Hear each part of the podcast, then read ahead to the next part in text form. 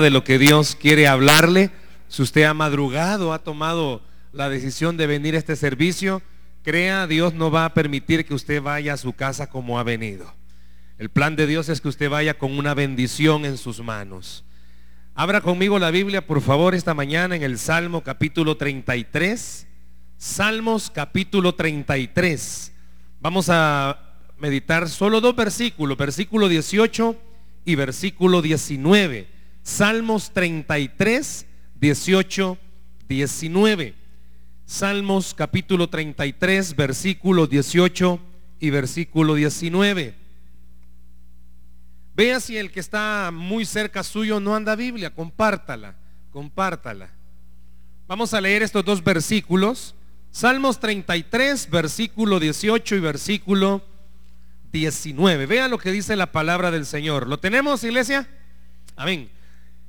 He aquí el ojo de Jehová sobre los que le temen, sobre los que esperan en su misericordia, para librar sus almas de la muerte y para darles vida en tiempo de hambre.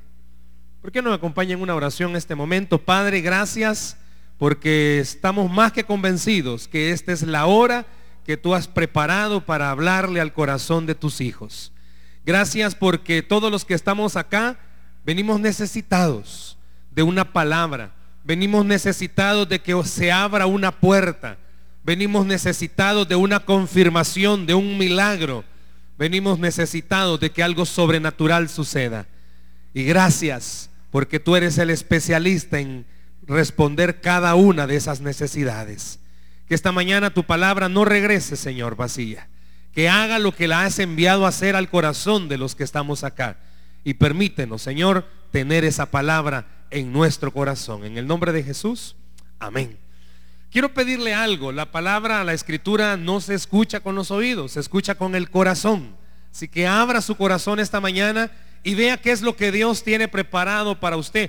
Quisiera hablar de lo que habla este versículo, específicamente el versículo 18, esperanza bíblica esperanza bíblica.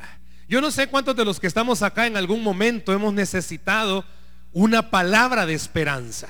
O es más, yo no sé a cuántos de los que están acá le han dado una palabra de esperanza. Pero a lo que me quiero referir o a lo que la escritura nos está encaminando esta mañana, es a, a esa no solamente palabra que nos dice, mira, en el futuro te va a suceder esto, sino que va más allá de solamente una palabra que diga en el futuro te va a suceder esto, sino que de la esperanza bíblica que estamos o queremos hablar esta mañana, no es la palabra que viene y le dice, tranquilo, en el futuro va a pasar esto, sino la esperanza que guarda el cristiano en el corazón de recordar y creer quién le está diciendo, en el futuro va a pasar esto. Yo puedo venir como humano a decirle a alguien que conozco, que aprecio mucho, tranquilo, las cosas pueden cambiar. Pero la esperanza de la que vamos a hablar esta mañana es la de la voz del Dios mismo diciéndole a sus hijos, tranquilos, yo tengo el control de lo que está pasando.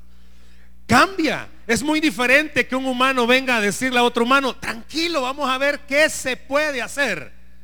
A que venga la voz del Dios Altísimo a decirles, tranquilos, yo tengo el control. Cambia totalmente la perspectiva de las personas cuando un médico viene y le dice a los familiares de alguien que está ingresado, de alguien que le han detectado algo, tranquilo, vamos a ver que si esta medicina funciona. A que venga el Dios de los cielos y le diga a las personas, tranquilos, yo soy el Dios que sana. Cambia totalmente las perspectivas de las personas. Estos dos versículos en los que nos estamos basando esta mañana para meditar enfoca algo que yo quiero que usted y yo esta mañana, al final de esta, de esta meditación, podamos no solo decir, qué lindo lo que dice ahí, sino, qué lindo lo que dice ahí para mí. Porque lo que está ahí escrito es para usted en esta mañana. Lo que está ahí escrito es para mí en esta mañana. Hágame un favor, dígale al que está a la par suya, esta palabra es suya. No, pero dígasela que se escuche, esta palabra es suya. ¿Qué palabra es suya en esta mañana? en los versículos están hablando de una esperanza. Muchas veces usted ha escuchado o lo ha leído cuando la Biblia dice que nosotros tenemos una esperanza que no avergüenza. ¿Y a qué se refiere con eso? Yo pudiera pedirle en esta mañana que levante la mano todos aquellos que hemos estado esperando en el Señor, sea una respuesta de trabajo, sea una situación familiar. Puede ser que esta mañana esté alguna esposa que esté esperando una respuesta de parte de Dios en su matrimonio, con sus hijos o en las finanzas, que es uno de los temas más recurrentes de todos los cristianos. Padecemos de situaciones financieras difíciles, padecemos de problemas familiares difíciles. Puede ser que esté sentado a la par de su pareja y los dos sepan que tienen problemas de comunicación serios. Puede ser que solo haya venido uno de los dos y sabe que hay problemas serios. O puede ser que aunque estén los dos juntos, los dos sepan que como hogar tienen problemas económicos serios. Y muchas veces necesitamos no solamente una palabra que diga, mire, confíe, sino que necesitamos que los cielos se abran y podamos escuchar a Dios decirnos, confía, que yo tengo el control. Por eso esta mañana el tema de esperanza bíblica, el deseo de Dios es que usted agarremos esta palabra como un ancla. No sé cuántos han visto esas anclas que utilizan los barcos y que las sueltan para encallar en cierto lugar y que no los muevan. Aunque vengan buenas corrientes, esa ancla es pesadísima, se entierra y no mueve el barco. La palabra que esta mañana Dios nos ha puesto en el corazón es para que su vida y mi vida la tenga como un ancla y no nos movamos. ¿Hace cuánto está esperando usted una respuesta de parte de Dios? ¿Hace cuánto Puede ser, haya escrito esa petición y ora todos los días y dice, Señor, aquí está lo que yo estoy esperando. Y sigue esperando. Y sigue esperando. Terminó el 2013 y comenzó a ver la lista de todo lo que había recibido y no puede negarlo. Dios fue misericordioso con usted en el 2013. Pero hay cosas que todavía las sigue esperando. Hay familias que Dios les permitió cambiar vehículo, cambiar de casa, o a personas Dios les permitió cambiar de trabajo, les dio un aumento salarial, pero hay cosas que siguen esperando. Y por eso en esta mañana, si usted oye y ve lo que el salmista está escribiendo, que le llame la atención cómo comienza el versículo 18. He aquí el qué? El ojo de Jehová. Una pregunta. Y muchas veces los cristianos nos hacemos, ¿y qué hace Dios mientras yo estoy en una situación difícil? ¿Qué está haciendo Dios mientras yo estoy en una situación desesperante? Yo sé que muchas de las cosas que estoy mencionando se van a mencionar, usted y yo ya las sabemos. Pero las tribulaciones y las angustias hacen que se nos olvide lo que ya sabemos. Por eso el apóstol Pedro en una de sus cartas le dice a la iglesia, yo ya sé que estas cosas ustedes ya las saben pero Dios ha puesto en mi corazón repetírselas. Y por eso en esta mañana yo ya sé que usted ya sabe esto, pero Dios quiere que usted lo recuerde en esta mañana. Su esperanza no es está basada en la palabra de un ser humano que puede cambiar de decisión por las situaciones del mundo. Su esperanza no está basada de acuerdo a la economía mundial o de acuerdo a cómo se fluctúan los precios en el mercado. Su situación es más, o su esperanza no está basada en la palabra de una persona que también tiene problemas como usted y que a veces los problemas a uno lo hacen prometer cosas que uno no cumple. La esposa está esperanzada que el esposo va a cambiar y el esposo desesperado le dice, sí voy a cambiar. Pero le pasa la aflicción y nunca cambió y sigue esperando. O viceversa, los padres están esperando que sus hijos tengan un cambio y ellos le dan palabra y usted se cree en esa palabra. Esta mañana el verso que estamos leyendo dice que Él está dando una promesa, no sobre la situación del mundo, sino sobre lo que Él mismo es. Y eso es lo que quiero que en esta hora usted y yo veamos. ¿Cómo entonces puedo tener una esperanza? ¿O qué tipo de esperanza es la que la Biblia me está hablando? Le repito, es aquella que está vinculada en una relación firme con la fe y una seguridad y confianza total en Dios. Su esperanza no está únicamente en una palabra vana, sino en quién se la está dando. Y Dios sabe la situación, cómo está usted esta mañana. Si pudiéramos tener un detector del corazón y todos pasásemos por ese escáner del corazón, le aseguro que usted ha visto a alguien siempre todos los domingos a esta hora sonriente. Pero el detector descubre que el corazón de esa persona está triste. El detector descubre que esa persona no tiene esperanza. Habla de esperanza, pero no vive con esperanza.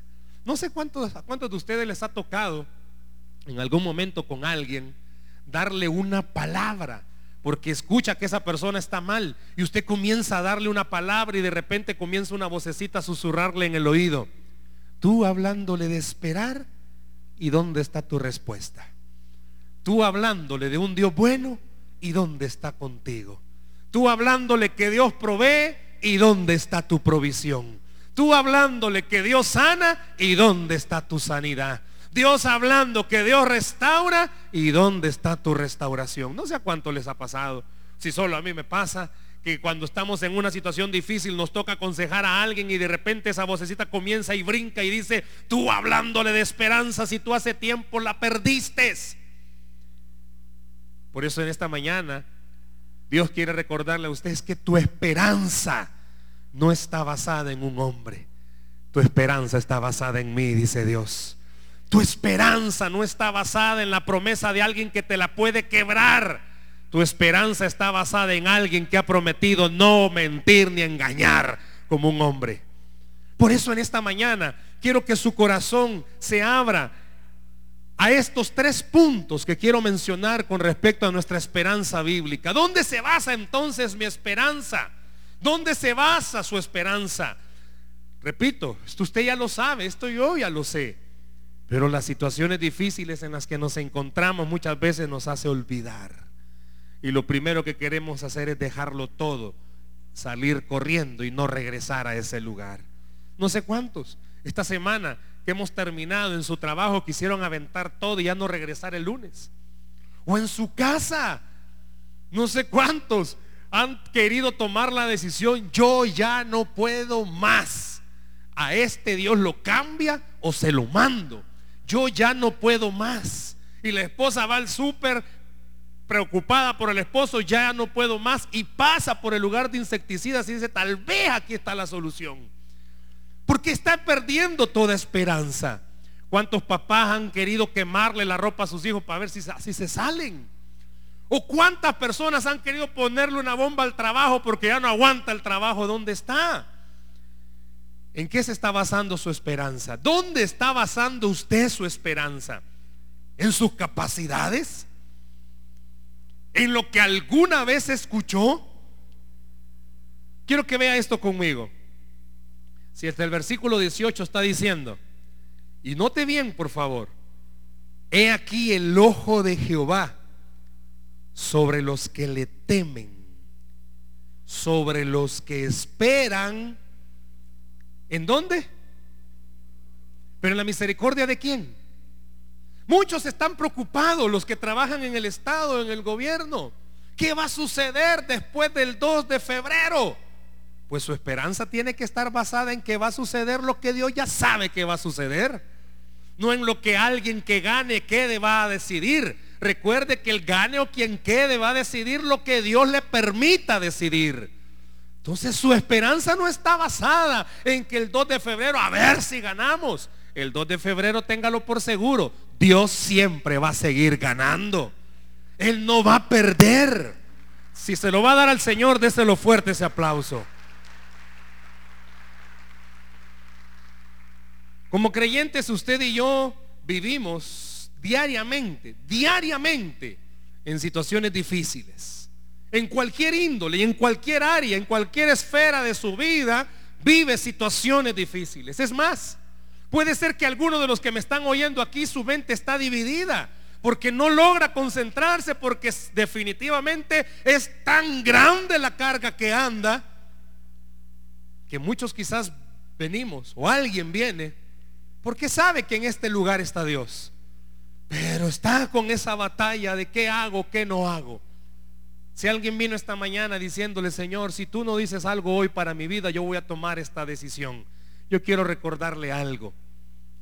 Si usted está basado porque sus ojos no ven cambios, está perdido.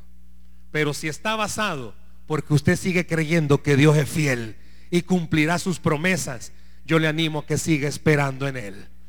Si usted ha querido tirar la toalla porque algo no ha cambiado, quiero decirle, usted está perdido. Porque aunque las cosas no cambien, Dios sigue teniendo el control. Y Dios sigue viendo, y Dios sigue actuando, y Dios sigue haciendo milagros, y Dios sigue respondiendo, y Dios sigue abriendo puertas. Lo que sucede es que usted y yo muchas veces nos hemos desenfocado en qué estamos esperando. Número uno, que su esperanza está enfocada en la naturaleza de Dios. Oiga eso, que su esperanza esté enfocada en la naturaleza de Dios. ¿A qué se refiere, hermano, cuando habla que mi esperanza está enfocada en la naturaleza de Dios? Le hago una pregunta. No sé cuántos de los que están acá utilizan tarjetas de presentación. Doctor, abogado, dentista, ingeniero, extorsionista, no eso no. No sé qué tiene su tarjeta.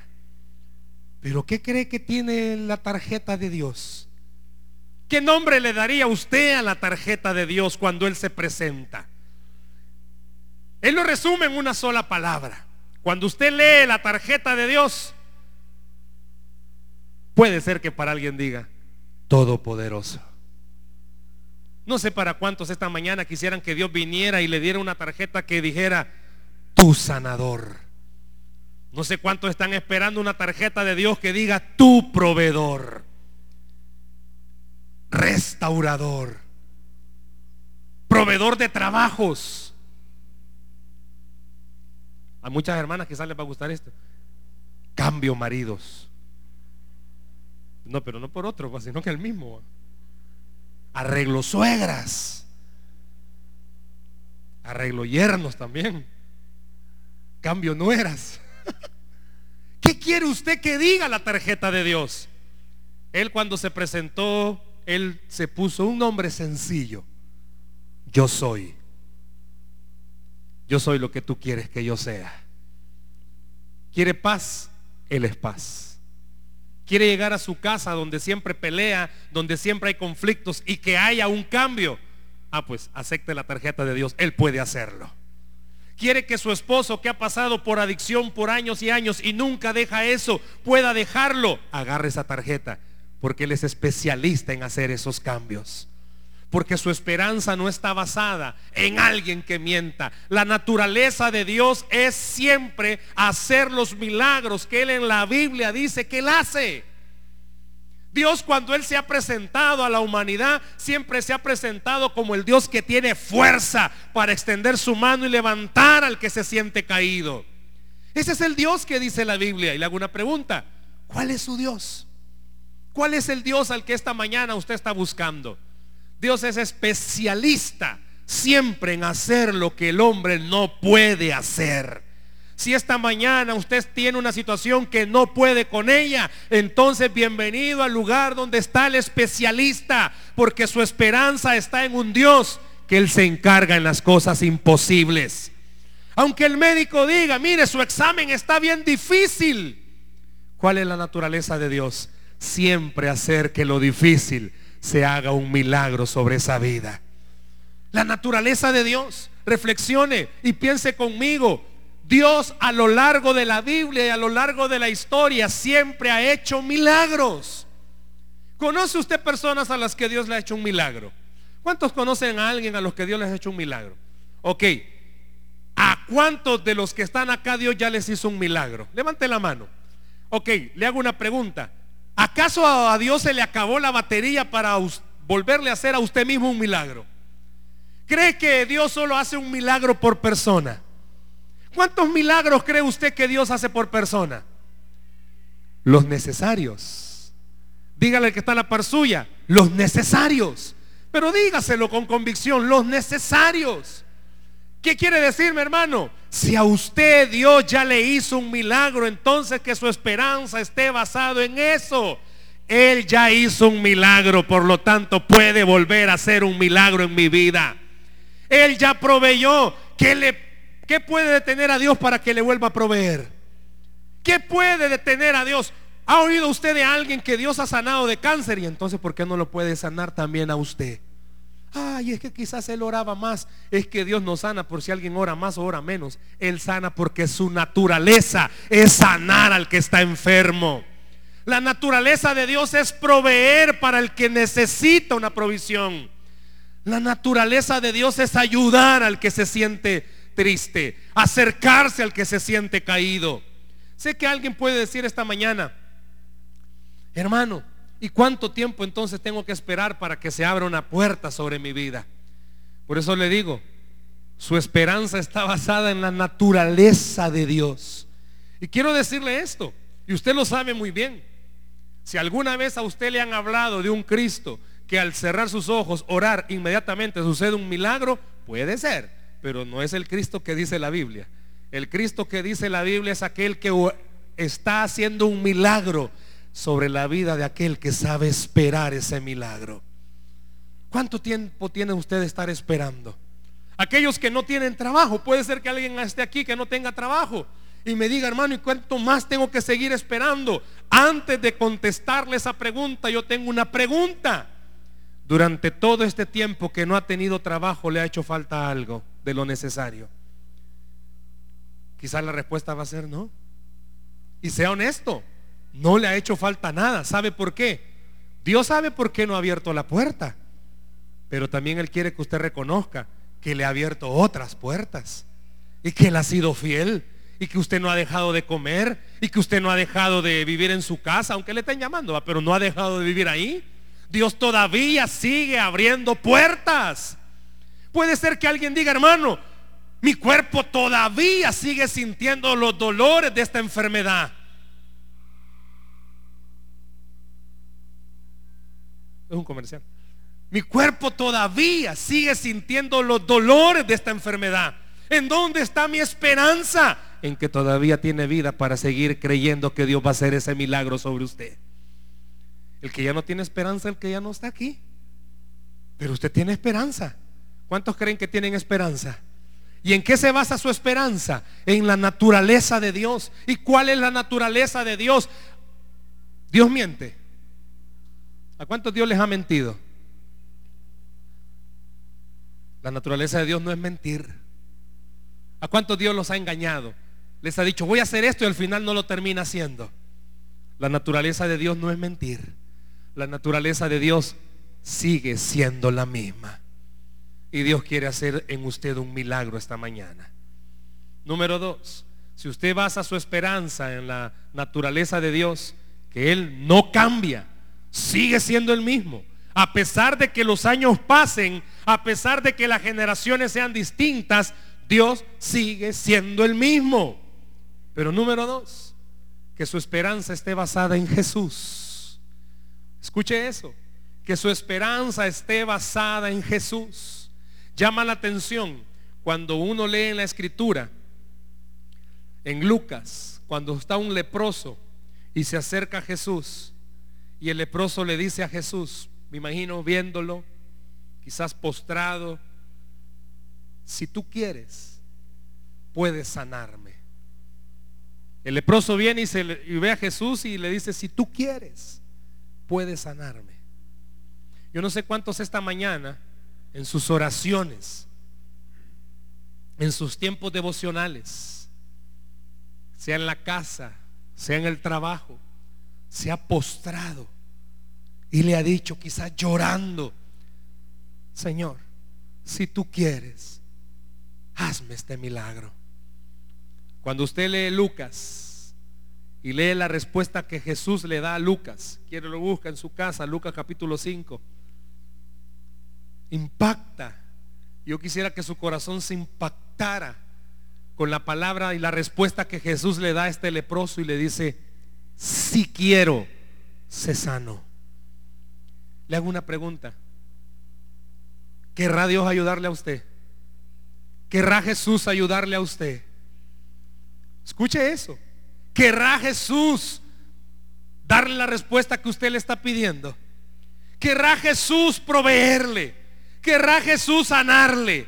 ¿Querrá Jesús hacer un milagro en su vida? ¿Querrá Jesús restaurar su casa, restaurarle su corazón? ¿Querrá Jesús restaurar su matrimonio? ¿Querrá Jesús restaurar sus hijos? ¿Querrá Jesús hacer lo que usted está necesitando que él haga? ¿Cuál cree usted que va a ser la respuesta de Jesús? Piénselo. Piense conmigo esta mañana. Póngase usted y yo, pongámonos en el lugar del leproso, viendo al maestro y decirle, Jesús, si tú quieres, le dijo el leproso, sáname. Si tú quieres, sáname. Y viene Jesús y al ver al leproso le dice, si quiero, sé sano. Porque su esperanza tiene que estar basada en Jesús, porque la Biblia habla que Jesús se compadecía de las personas. Porque la Biblia habla que Jesús cuando veía al necesitado se acercaba a él. Porque la Biblia habla que cuando los discípulos andaban en la barca en medio de la gran tempestad, Jesús se había quedado en la orilla. Ellos tenían miedo. Habían visto a un Jesús hacer milagros. Pero pasaba algo. Esos que habían visto a Jesús hacer milagros, vieron alrededor de la barca y no vieron a Jesús. Tuvieron temor. Creyeron que esa tempestad los iba a matar. Dice que Jesús estaba en la orilla. Y cuando ve que sus discípulos estaban remando con gran fatiga, dice la Biblia que Jesús caminó hacia ellos. Puede ser que usted y yo nos pase lo mismo. Por eso dije, esto que estoy hablando, usted y yo ya lo sabemos. Pero a veces se nos olvida que en nuestras tribulaciones Jesús nos está viendo. Dice el versículo 18, el ojo de Jehová está sobre usted. Él lo está viendo. Él te mira todos los días. Él sabe lo difícil que es para ti. Él sabe lo duro que es para ti. Él sabe lo imposible que es para ti seguir. Él sabe lo imposible que es para ti seguir. Pero dice que Jesús se acercó a la barca y calmó esa tempestad. Hermanos, iglesia, Jesús sabe cómo tú estás. Jesús sabe cómo estoy yo todos los días. Él sabe con las tristezas con las que cargamos todos los días. Él sabe que para muchos de los que estamos acá tenemos que salir de nuestra casa, limpiar, secar nuestras lágrimas, mostrar un rostro que todo está tranquilo, para que ya no nos pregunten, porque ya estamos cansados, por no decir otra palabra, que nos estén preguntando cómo está la situación. Quizás usted y yo hemos aprendido a hacer algo de actores en nuestra casa para que nuestros hijos no noten, no se den cuenta que hay una situación difícil. Jesús te está viendo. Jesús ha visto cada una de tus lágrimas. Y dice la escritura que el Jesús del que habla el Nuevo Testamento, cuando veía al necesitado, él no solo lo veía e iba de paso, se quedaba con el necesitado. Y aunque usted no lo vea, Él está a la par suya cada vez que usted está triste. Y aunque usted no lo vea, Él se ha acercado a tu cama donde estás llorando porque Él ha visto tu necesidad. ¿Y por qué mi esperanza se basa en Jesús? Porque Jesús no solo se acerca para verme. Dice la Biblia que a todo al que Jesús se acercaba le hacía un milagro. Y Él cuando se acerca a tu corazón, Él está esperando, ansioso de que tú digas, es cierto, para mí es imposible que las cosas cambien. Pero a la par mía está el que sí puede cambiar las cosas. A la par suya sí está el que puede cambiar las cosas. Puede ser que en su trabajo, en el cubículo donde usted está, el que está a la par suya, y el otro, y el otro, y el otro, y el otro, no se den cuenta cómo usted está. Y tenga problemas en el trabajo y no se logra concentrar. Jesús está en su cubículo, a la par suya, diciéndole, aquí estoy. Ten esperanza yo tengo el poder para cambiar las cosas. Él está en tu casa. Él está en su casa. Aquellos que tienen una serie de conflictos en el hogar, Él ahí está. Y no es que se ha salido cuando está la gritazón. Cuando la gritazón está es cuando más cerca tuyo está.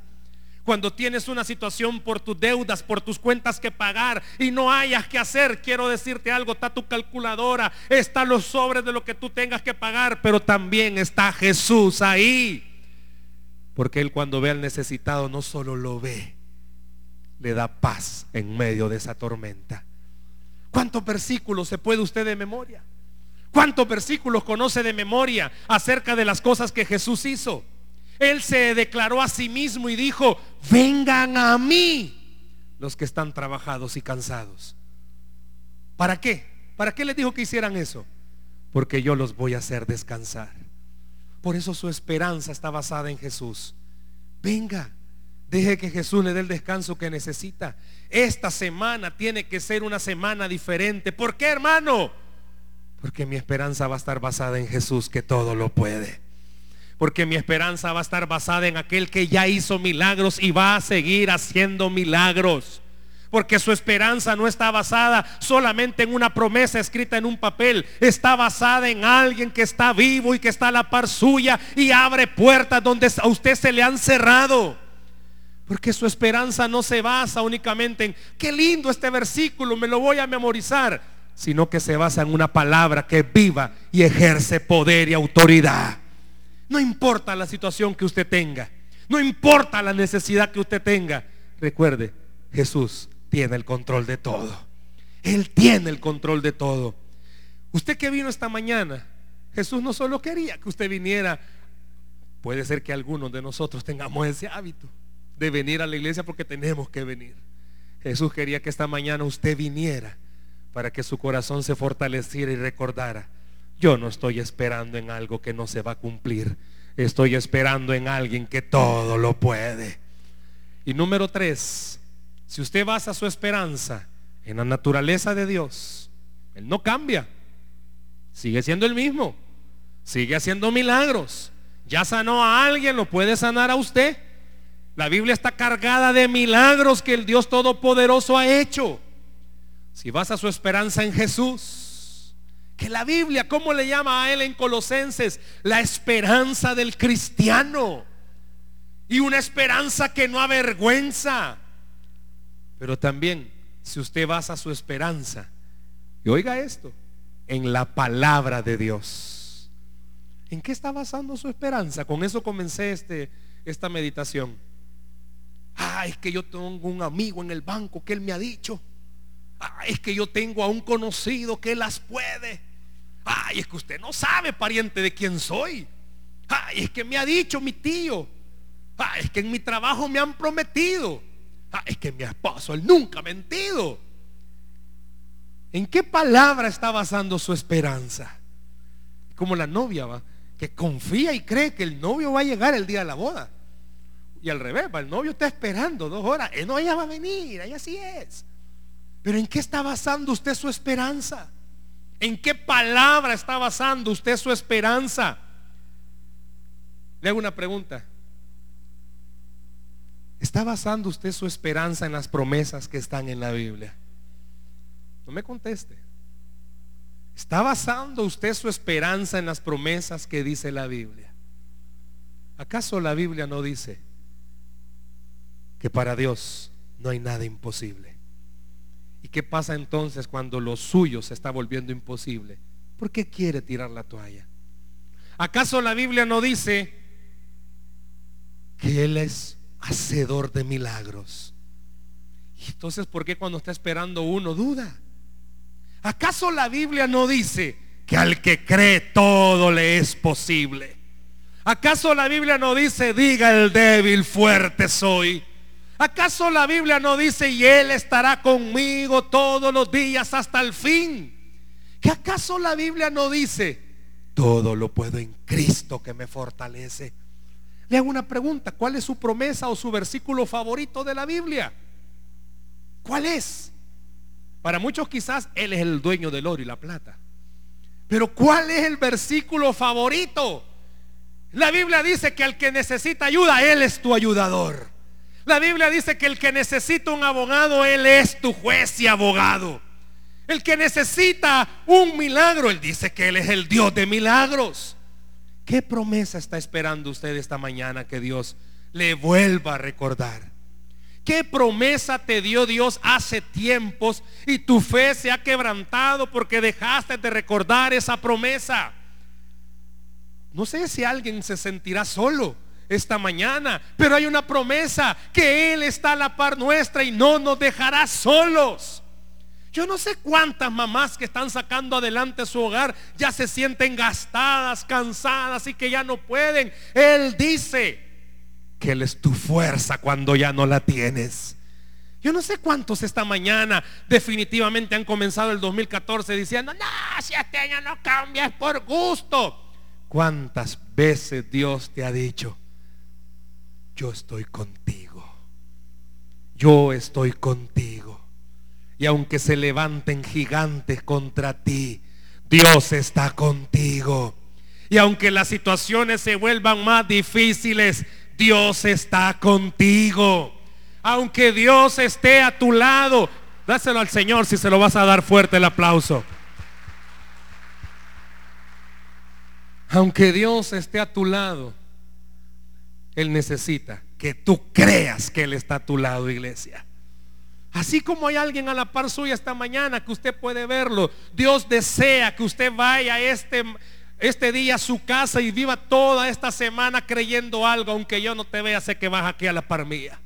Y que vaya a su trabajo esta semana y diga, Señor, yo sé que no te veo, pero vas aquí a la par mía y vas a abrirme puertas en mi trabajo.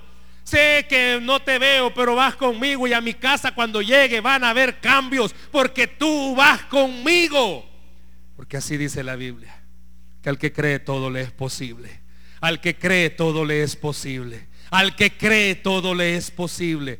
Y la Biblia dice que todo va a pasar, pero su palabra va a permanecer. Puede ser, hermanos, como dije, que muchos estén esperanzados a la otra semana. ¿Qué va a pasar? La Biblia Dios, la Biblia sigue diciendo, Dios es el rey de todo. Que su esperanza no se basa en un hombre, que su esperanza se basa en el Dios de la eternidad.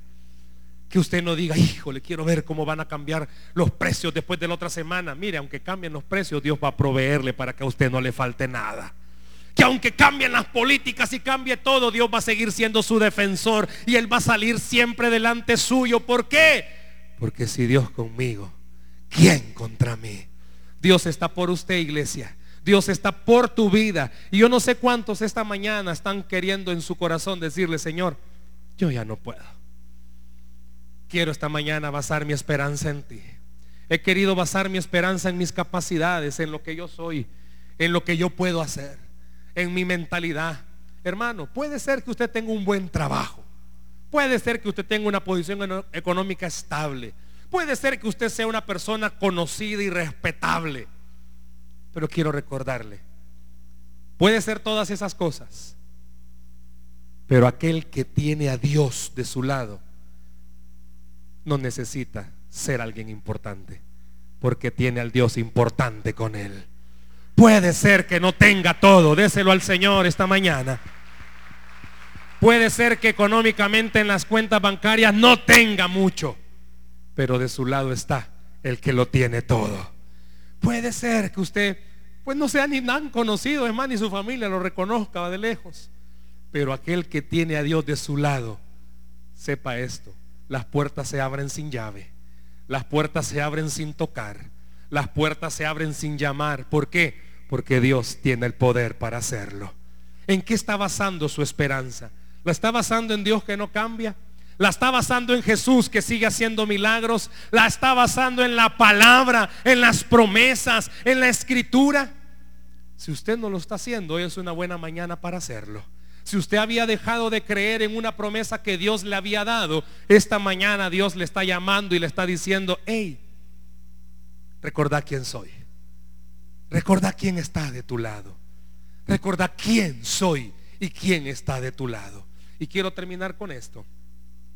Nuevamente el versículo 18 dice que los ojos están puestos sobre usted y sobre mí. Dice sobre los que esperan. Y termino con el versículo 19. Porque no solo lo está viendo. Él no solo te ha visto. Mire cómo termina el versículo 19. ¿Para qué? ¿Para qué lo mira, iglesia? Para para librar sus almas de la muerte y para darles vida en tiempo de hambre. ¿Para qué me mira Dios? Para actuar, para ayudarte.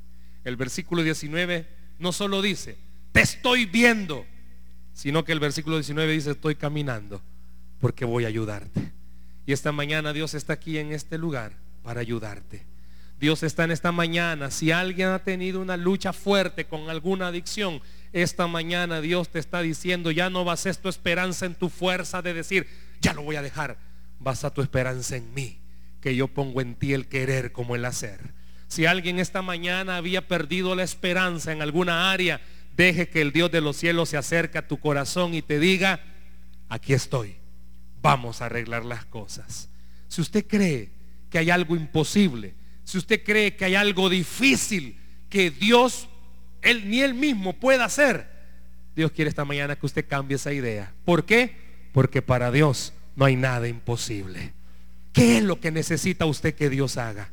¿En qué área necesita que Dios le respalde esta semana? ¿En dónde necesita que Dios actúe esta semana?